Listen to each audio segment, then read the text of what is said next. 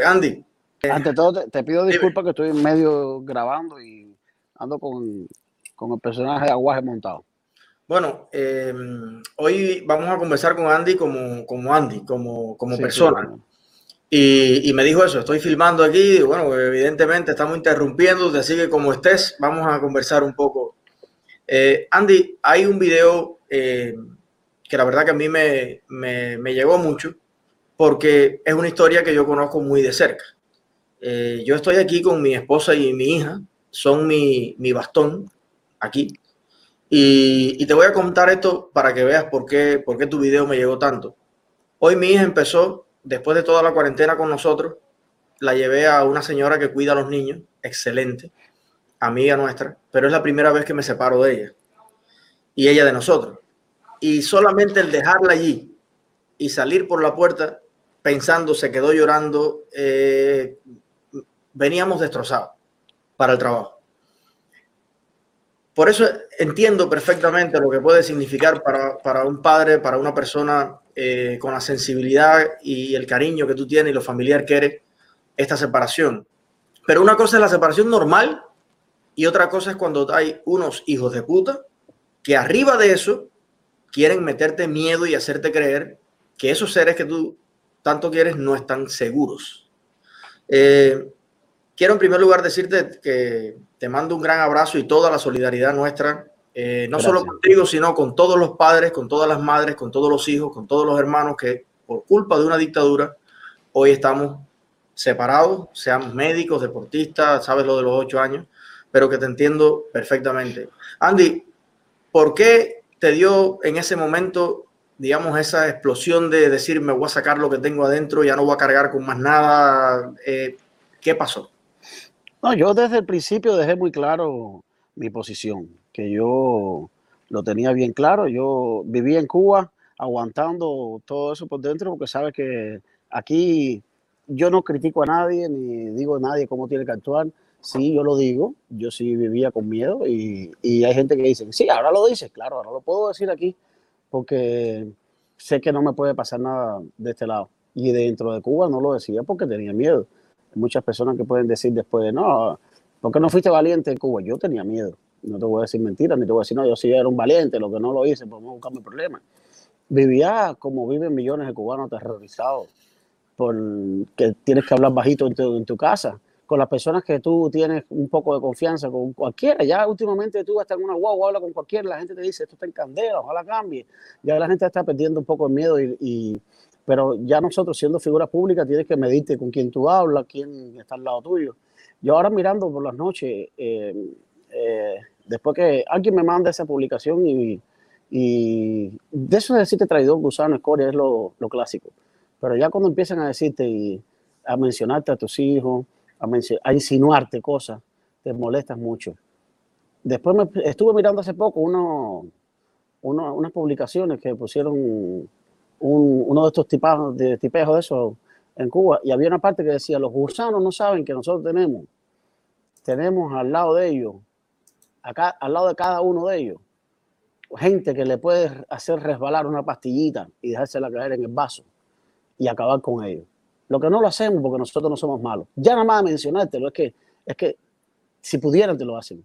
Y, y es triste, es triste ver cómo los cubanos últimamente, eh, el cubano, tú tienes hijos, compadre, esas personas tienen hijos, esas personas tienen familia. Yo puedo atacarte a ti en la posición política que tú tengas, contraria a la mía, no estás de acuerdo. Yo tengo amigos que, que, que creen en la revolución cubana, que son revolucionarios que creen y dicen, yo creo que esto va para adelante, que vamos a echar para adelante, y, yo le digo, yo no, yo lo creo todo lo contrario. Y, y, sin embargo, le dije un día, no vamos a hablar más de política con amigos de la infancia, porque vamos, yo no quiero perder la amistad contigo. Tú piensas lo tuyo y yo lo mío. Pero, socio, no tienes por qué cogerla con la familia, con la familia no. Eso jamás en mi vida yo he dicho una mala palabra en público, y ni en los cabarets a las 2 de la mañana, ni tomado y se me explotó la sangre porque cuando te tocan ahí es como una espinita que te, que te clavan en el corazón. Se, me, me, me, sentí muy mal y le pido perdón al, al, público por la cantidad de malas palabras que dije, pero que sí quería decirlo, quería decir muchas cosas. Quería sacarme todo eso de adentro, compadre. Que no pero sabes que, pero la gente, eh, apreció mucho esto que hiciste y yo creo que todos los que estamos aquí en algún momento hemos hecho nuestra catarsis personal. Eh, unos antes, otros después, todo el mundo tiene como su tiempo.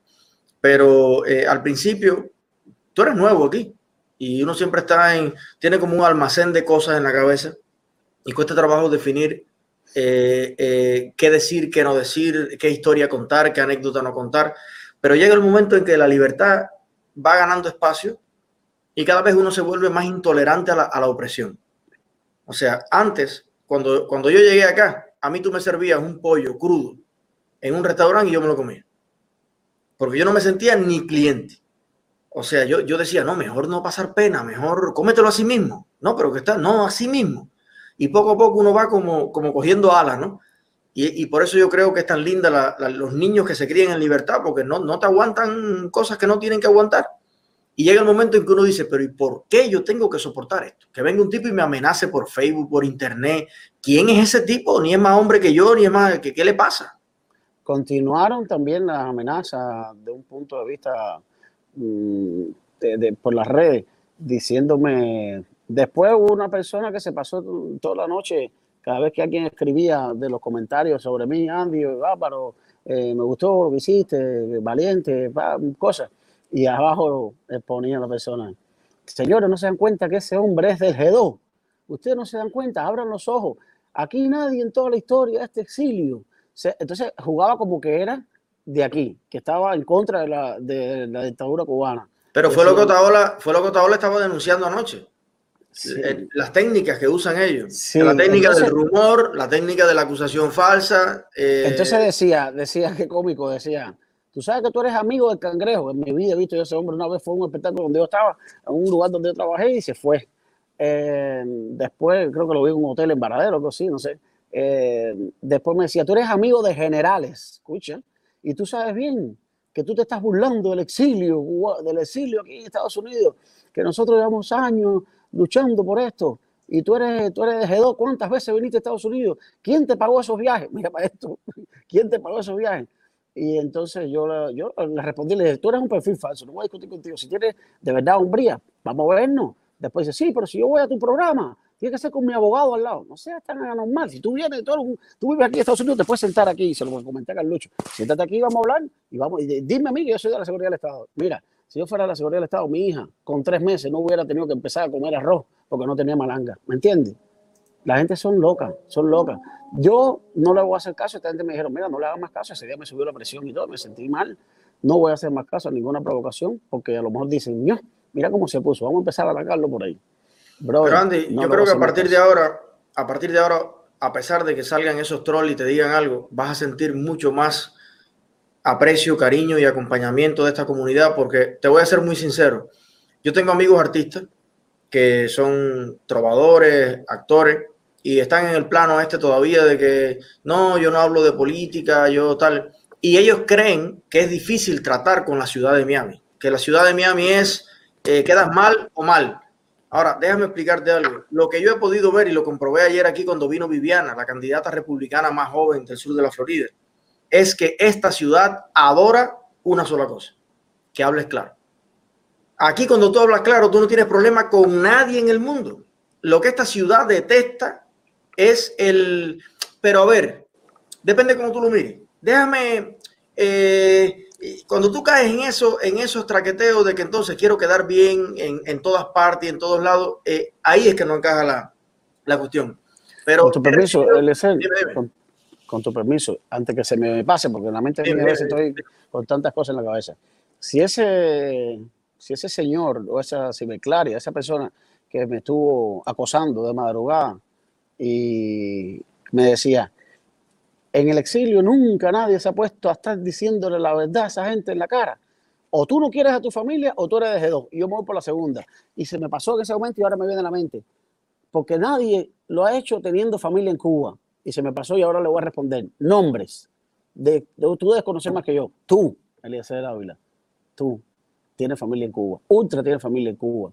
Estaba comentando con, no sé quién fue, creo que fue Ultra, que creo que los padres le decían, mijito, ya no tienes más, por favor, que no sé qué. Él dijo, sí voy a seguir. Y no sé cuántos más. Aquí conocí también un Pero es que hasta la, hasta la, mamá de Otaola, o sea, Eh, yo, yo creo que raro es lo contrario. Raro es el que no tenga alguien en Cuba. Yo tengo a mis padres, a mis hermanas, a mis abuelos. La única persona que está aquí es mi hija y mi mujer. Ahora, el, problema está en, hasta cuándo vamos a estar secuestrados. Mira lo que estaba diciendo Ariel Ruiz Urquiola, no sé si lo viste al principio. Hay, personas que te inspiran en la vida en un momento determinado.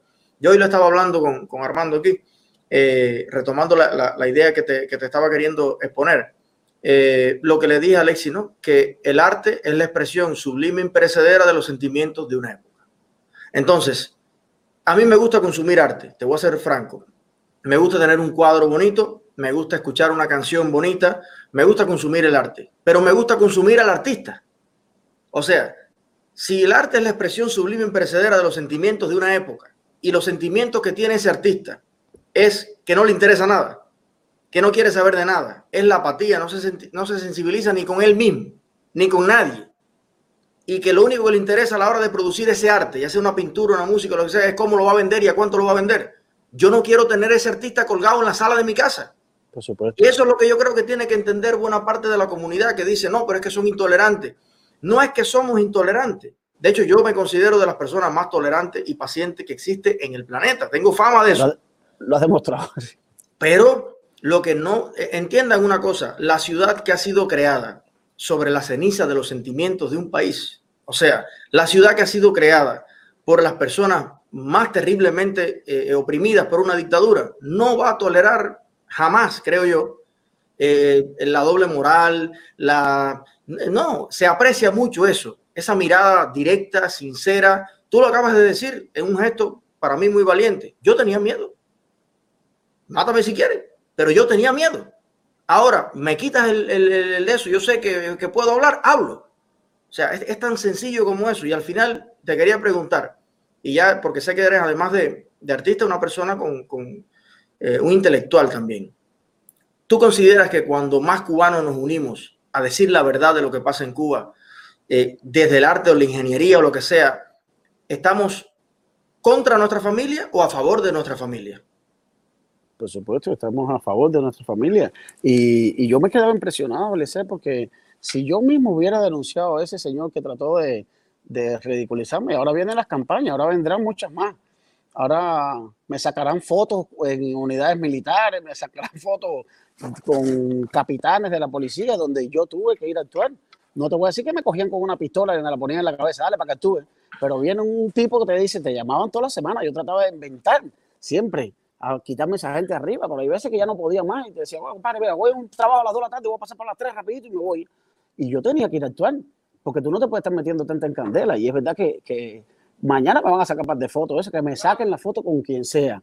Yo te lo digo de corazón. Abajo el comunismo. Lo digo desde mi fondo de mi corazón.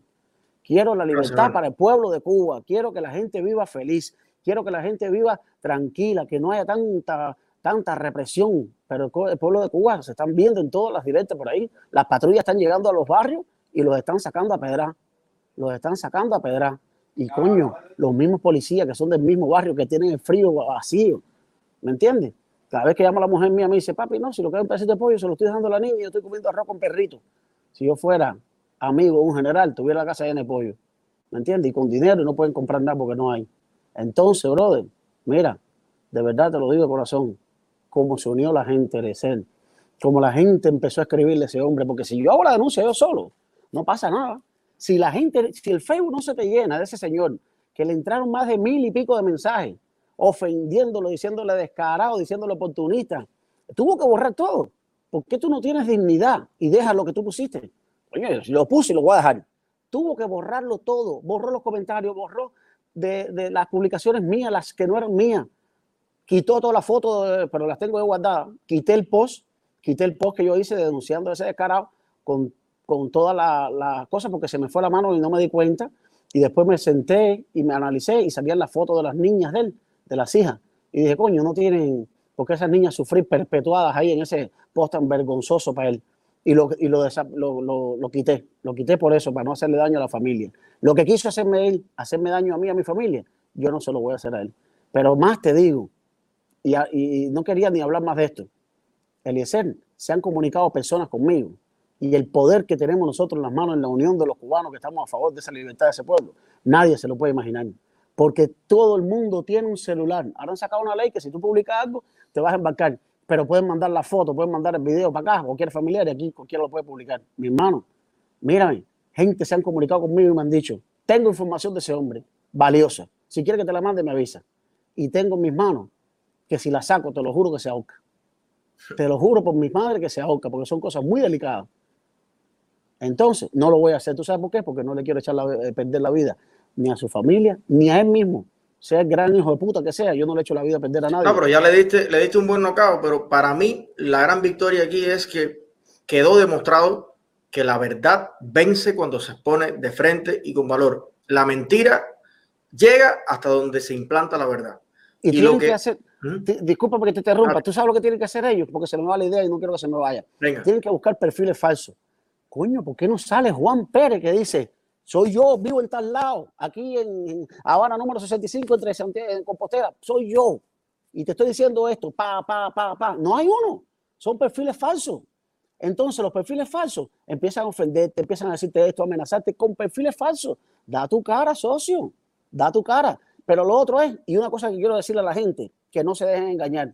Cuando un ejemplo tú sacas una información muy valiosa en un post, el y ahí mismo viene una provocación muy fuerte de alguien y, es un perfil falso y después ves que a esa persona le responden 500 personas, ya todos los comentarios lo, están, ¿cómo decirte? Están desviando la atención a lo que tú publicaste.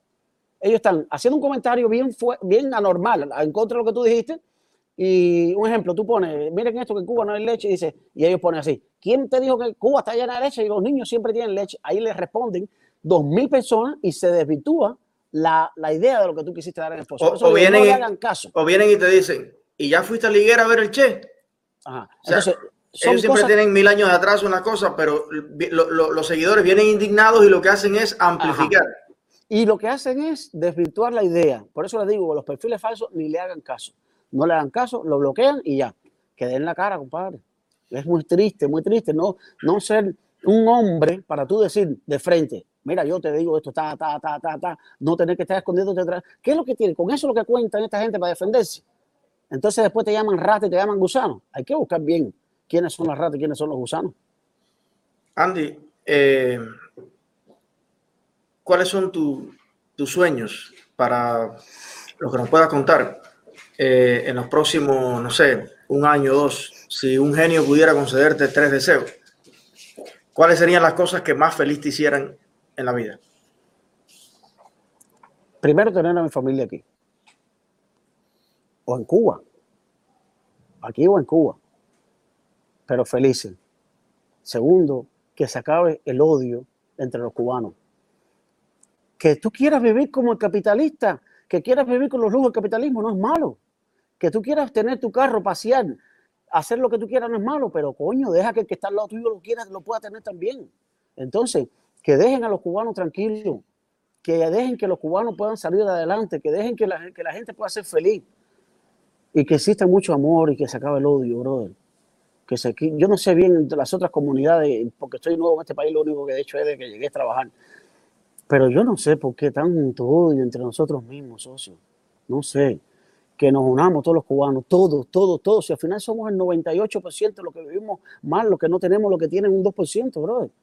Entonces tú ves, es triste también cuando ves personas que viven muy mal y están defendiendo eso, socio. Es muy triste.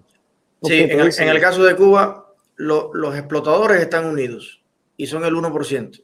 Y los, y los explotados estamos divididos. Estamos divididos, así mismo. Entonces, si todo el mundo se une, eso mismo que me acaba de pasar a mí, que, de, que, un millón de personas estén a favor de ti y empiecen a, a tirarle a, a, las otras personas, te das, te das cuenta de que en la unión, en la unión está la fuerza de verdad. Bueno, y lo estamos viendo con Ariel Ruiz Urquiola también. Y, y, me gustaría invitarte, porque a Alexis se le acabó la batería y, parece que se le cayó ahí la conexión.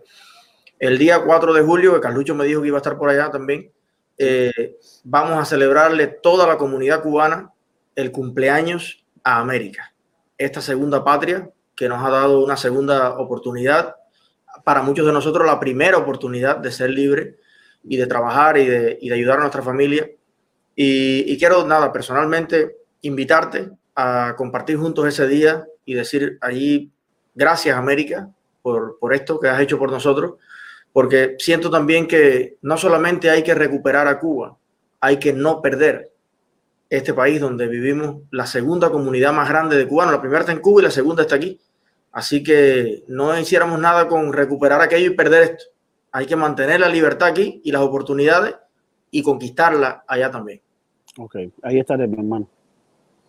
Un abrazo enorme y nada. Y, acuérdate de la CAT No, eso es fundamental. saludo a todo tu público y saludo a todos los cubanos, mi hermano, de corazón. Gracias, Andy. De todo y gracias por el apoyo. Gracias a todos los cubanos por el apoyo. Gracias a todos los cubanos. Ya, ya fue una muestra de que cuando nos unimos no pueden con nosotros.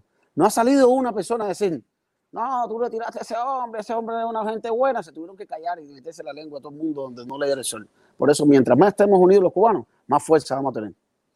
Gracias, Andy. Un abrazo. Gracias, Salúdame a todo el piquete ahí, que lo quiero mucho. Gracias. Papá. Chao.